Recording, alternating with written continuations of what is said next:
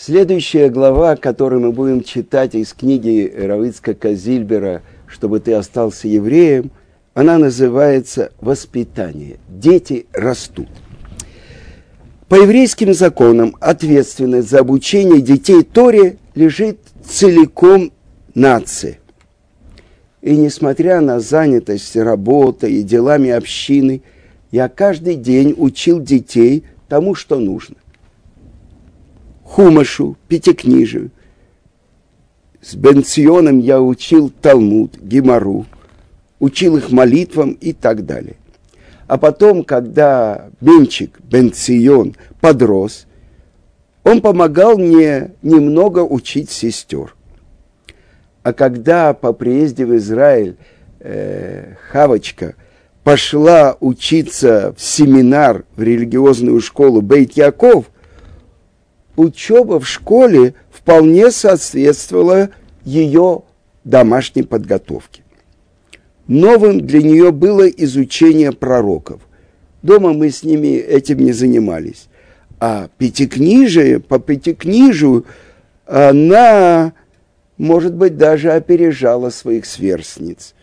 Потому что мы разбирали э, Тору, может быть, даже серьезней субботу мы все учились вместе, на уровне старших детей. А разница между моими старшими и младшими была 12-14 лет. И сейчас э, приводится в книге история э, друзей э, Равицкака Зильбера семьи Лернер. И вот мать этой семьи, Софа Лернер, вспоминает. Когда Бенчик, сын, сын Зильберов, приехал в Ташкент, ему было 10 лет. И наши дети часто встречали его с отцом на улице. И всегда Рав Ицкак что-то ему рассказывал, чему-то учил, чтобы время в пути не пропадало зря. И Хавочки, и Малки, средние и младшие дочерям – когда им было годика по три, он уже потихоньку рассказывал недельную главу Парашат Шаво.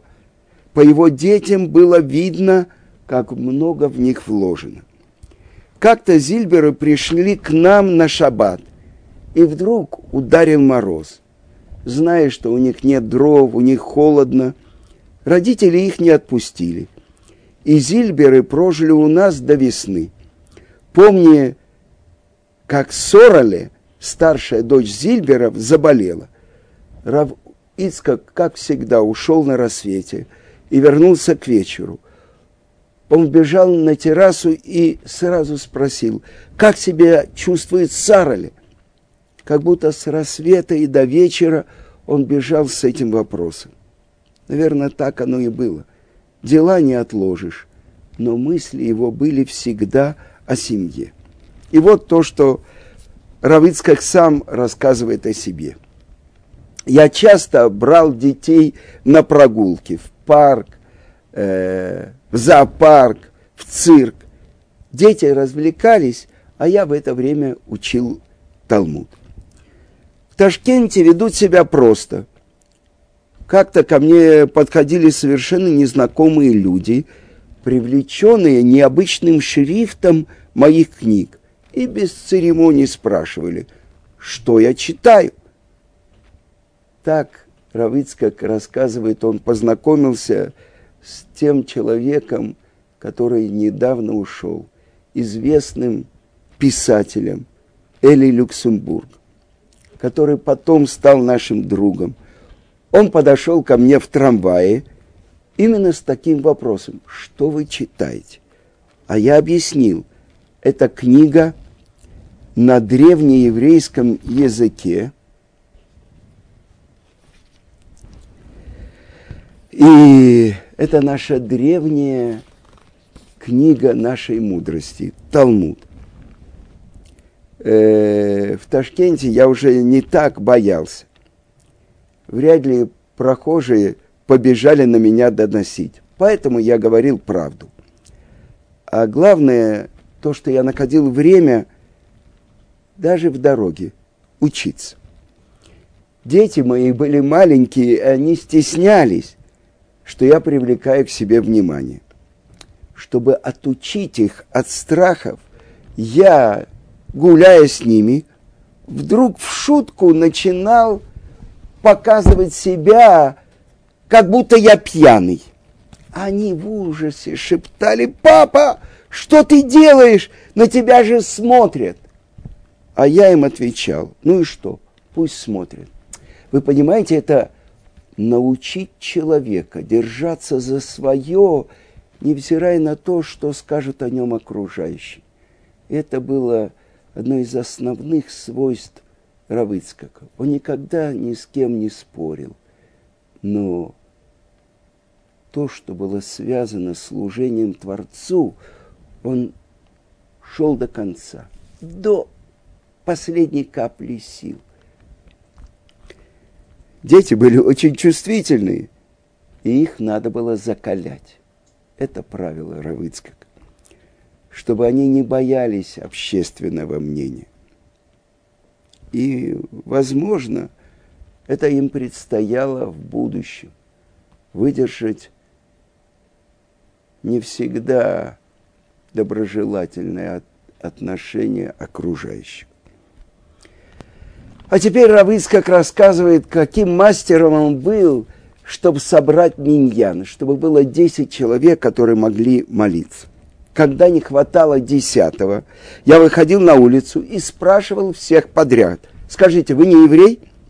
Если да, то, пожалуйста, будьте десятым в нашем миньяне. Представляете себе? Однажды я искал десятого и нигде не мог его найти. Мне подсказали, что неподалеку на фабрике работает нарядчиком еврей. Я вошел на фабрику – нашел этого еврея, а вокруг него стоят рабочие, он каждого направляет на работу, я подхожу и говорю, простите, пожалуйста, у нас миньян, и не хватает десятого. Если вы можете сделать нам одолжение, пойдемте со мной хотя бы на 20 минут. А он говорит, хорошо, я пойду, то только дайте мне пару минут, я окончу с рабочим. И пошел со мной. Детям не раз случалось это видеть. Хава говорит, ей было не очень-то приятно стоять рядом со мной. Когда я спрашивал на улице каждого проходящего, скажите, вы еврей? И сейчас приводится отрывок из воспоминаний Хавы, Рабанит Куперман. Открыто ходить в синагогу в Ташкенте все же было небезопасно в официальной синагоге лежал подписка журнала «Крокодил», много номеров. И мы, дети, всегда могли сделать вид, что зашли не помолиться, а почитать и посмотреть этот журнал. Было несколько подпольных синагог, куда родители брали меня с собой по праздникам. Мы помогали родителям готовиться к праздникам. Перед Песах мы сами проверяли, нет ли квасного кусочков хлеба в наших игрушках. Помню, однажды мы решили, что отлично проверили мешок с игрушками.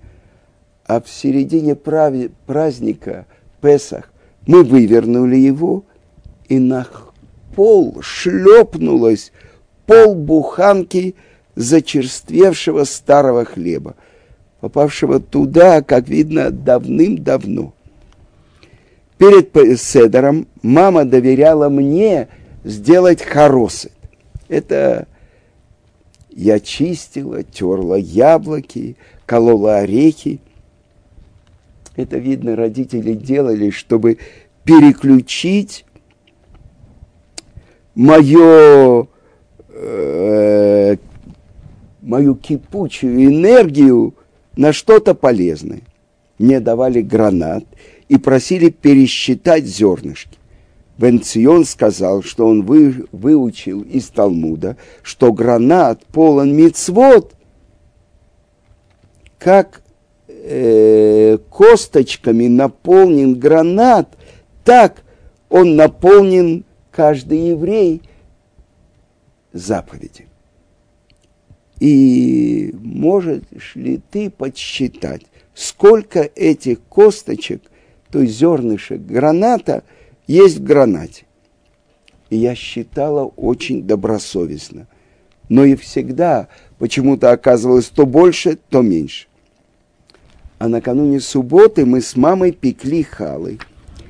И она давала нам по кусочку теста, и мы пекли наши маленькие халы. А когда играли, то лепили халы из глины. И еще у нас была игра «Ходить как папа». Это как он нас научил, как ходили пьяные. Или бежать очень быстро. И вот вспоминает тоже и одна женщина из Ташкента. Этого человека можно было видеть в любом конце города. Но никогда он не шел спокойно. Всегда он бежал. Он не доверял никакому транспорту. Ему всегда казалось, что он поспеет быстрее, чем любой автобус. И вот продолжает Рабанин Куперман из рассказа Хавы. Бенцион, наш старший брат, он боялся, что я вырасту лгуньей. Он заметил, что я здорово научилась врать. Никто из домашних специально не объяснял мне, что о некоторых вещах вне дома говорить нельзя – я сама прекрасно понимала, что говорить правду опасно. Брат учил меня говорить так, чтобы собеседник понял ответы, как мне надо, но чтобы при этом я не врала. По примеру того, что сделал наш праотец Яков, когда отец спросил его, «Это ты, мой сын Эсав?» Он ответил, «Анухи Эсав Бехуреха» я Эсав твой первенец. Это можно сказать, что в этом заключено э, как бы гневат дат. То есть то, что можно понять так, но лжи в этом не было. Потому что на самом деле мы все помним, что Яков, когда они были 15-летними э, подростками, он покупает первенство у Исава. Поэтому он говорит, я твой первенец Исав.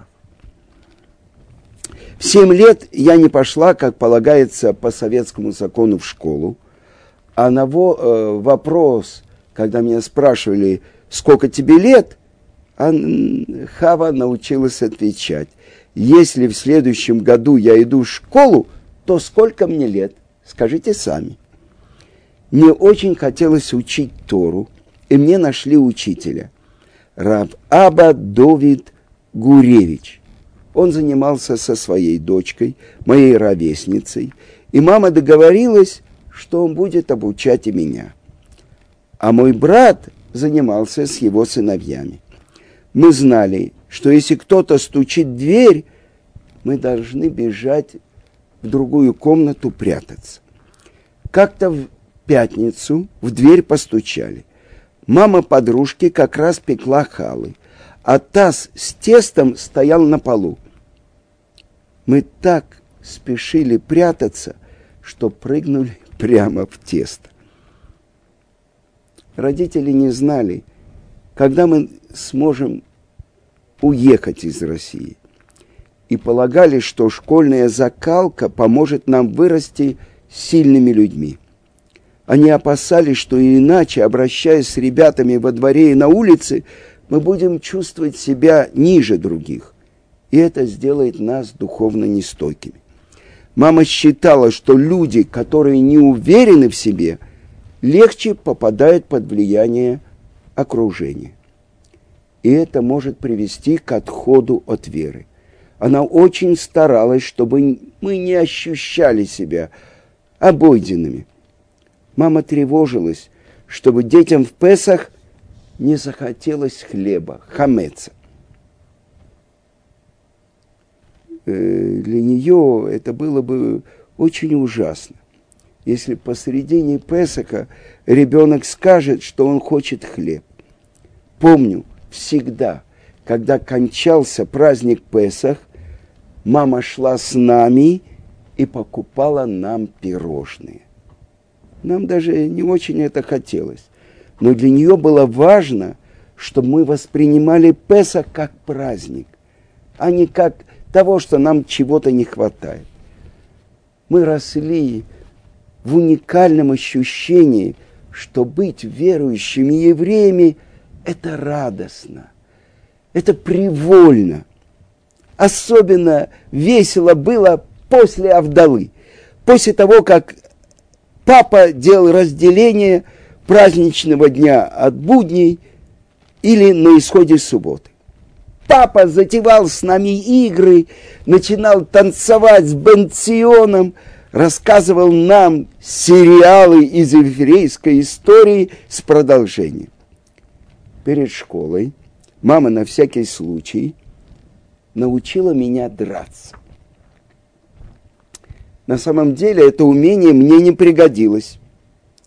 Меня защищало это само осознание – что я могу дать сдачи. Такие вещи ощущаются окружающими. И никогда, ни разу на меня никто в классе не поднял руки. А я пошла в школу, когда мне было 8 лет. Мне казалось это очень естественным, что существует два мира. Внутренний и внешний а внешний мир, мир нееврейский, он воспринимает многие вещи не, не так, как наш родной внутренний мир. Мне было легче, чем другим еврейским детям, устоять перед этим чужим влиянием. Наш дом давал мне ощущение – что родители знают все, чему нас могут научить в школе. И мама и папа были очень образованными людьми. Другим детям, чьи родители были не на таком уровне, было труднее выдерживать испытания.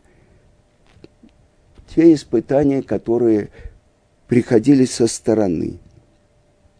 И какие-то другие люди, особенно не евреи, могли показаться им умнее и просвещеннее, чем их собственные родители. А теперь Равыцкак рассказывает, чуть-чуть приоткрывая то, что происходило с ним, когда он исполнял эту заповедь найти, собрать миньян, десять евреев, которые могли молиться. А как меня укусила собака, когда я собирал миньян? Я вам не рассказывал?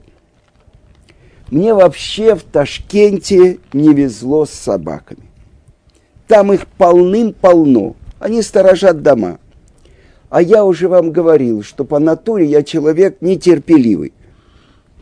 Я по улицам не ходил, а бегал. Мне было жалко моего времени. А собаки всегда бежали за мной. Гонялись буквально. Как-то я искал десятого для миньяна. Время утренней молитвы уже начинало проходить. Вот-вот люди могут разойтись на работу. А десятого нет. Я решил позвать одного знакомого.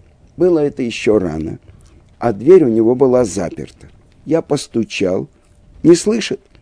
Чтобы не будить всех, я забрался по водосточной трубе к нему на балкон Хожу в комнату, а там две собаки. И одна из них набросилась на меня и искусала как следует. Когда Равицкая говорит как следует, это ой-ой-ой. Выбежал хозяин. Что случилось? Равицкак, что? Я объяснил, что он должен идти со мной на миньян, а на то, что у него раны, течет кровь, порваны штаны, это, на это он не обращал внимания. Это то, что он не пишет. Несколько лет в Йом-Кипур я был хазаном в семье, где тайком собирали миньян. Мы называли его партийно-комсомольский миньян. Он собирался только в Роша Шана и в Йом-Кипур.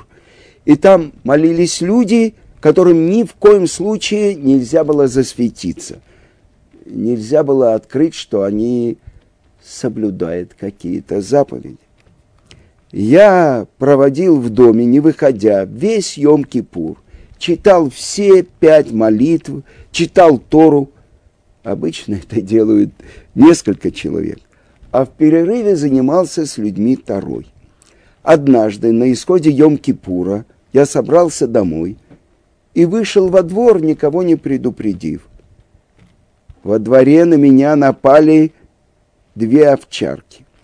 Их специально выпустили, чтобы чужой не вошел. И, как обычно, хорошо искусали. Хорошо, хоть можно было обойтись без уколов. Собаки были домашние, и хозяева обещали понаблюдать в течение нескольких дней, не проявится ли у них бешенство. А сейчас вспоминает Яков Лернер. В канун, Йом, в канун Йом-Кипура у моих родителей в Самарканде тайно собирался народ на молитву. Боялись, как бы это ни стало известно властям. Я работал в университете, а мой брат на такой работе, что следовало постеречься. И вдруг стучится незнакомец. В чем дело, спрашиваем. Мы все были напуганы. Как же, говорит, я из Ташкента, и мне Равицкак Зильбер сказал быть здесь сегодня вечером. Ну, если Равицкак Зильбер сказал, никуда не денешься. Мы приняли его, потом устроили в гостиницу. Раб Ицкак брал на себя риск присылать людей. И если он присылал, все кончалось хорошо. Ну, пугались, конечно, но из его посланников принимали всегда, несмотря на страх. По семейным и рабочим обстоятельствам я часто ездил в Ташкент.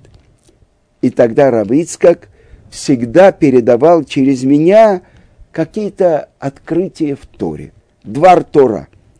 И это считалось главным делом моей поездки. А потом он проверял у людей.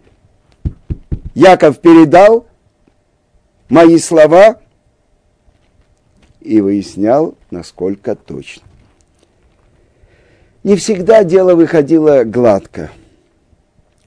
Пару раз, продолжает Равыцкак, мне пришлось пройти курс 30, а то и 35 уколов против бешенства. Это когда кусали его собаки, и неизвестно было, она бешеная или нет. Пить вино при этом было запрещено. И я долго не мог делать кидуш на вино. Делала либо моя жена, либо Сарочка, потому что Бен Цион был в санатории. С тех пор я стал внимательно приглядываться к собакам, потому что я не хотел нового курса уколов. Следующая история рассказывает, как Равыцкак впервые в жизни выпил целый стакан водки. Как-то в праздник Шмини Ацерет мы сидели в суке у кругляков, и среди гостей оказался Коин. А том миньяне, где я молился, Коина не было. Давно я не видел Коина в своей синагоге. И мне очень хотелось праздник услышать благословение Коина. Э, по обычаю аштенасских евреев вне земли Израиля благословение Коинов произносят только в Мусав, в праздничной утренней молитве. То есть лишь несколько раз в году – а в нашем миньяне получалось и того реже. Ни в Роша Шана, ни в Сукот. Э, мы благословения коинов не слышали, потому что не было коинов. И я обратился к нему и попросил, приходите завтра в нашу синагогу, в наш миньян. А Коин в шутку говорит, если вы выпьете стакан водки, я приду. Он не знал, с кем он шутил. Тут же Равицкак взял этот стакан и выпил. И тогда этому Коину ничего не оставалось делать, но только исполнить свое обещание. И он пришел в синагогу и произнес благословение Коинов. Пришел он раньше меня даже, ждал и беспокоился. Не случилось ли что-то со мной от этого стакана водки? Ведь это впервые в жизни Равыцкак его выпил. А я ничего, никакого эффекта. Жена еще долго мне вспоминала это безрассудство. Иногда я брал сына к бухарским евреям, у которой другой обычай. У них, у сефарских евреев, даже за границей, благословение коинов произносят каждый день.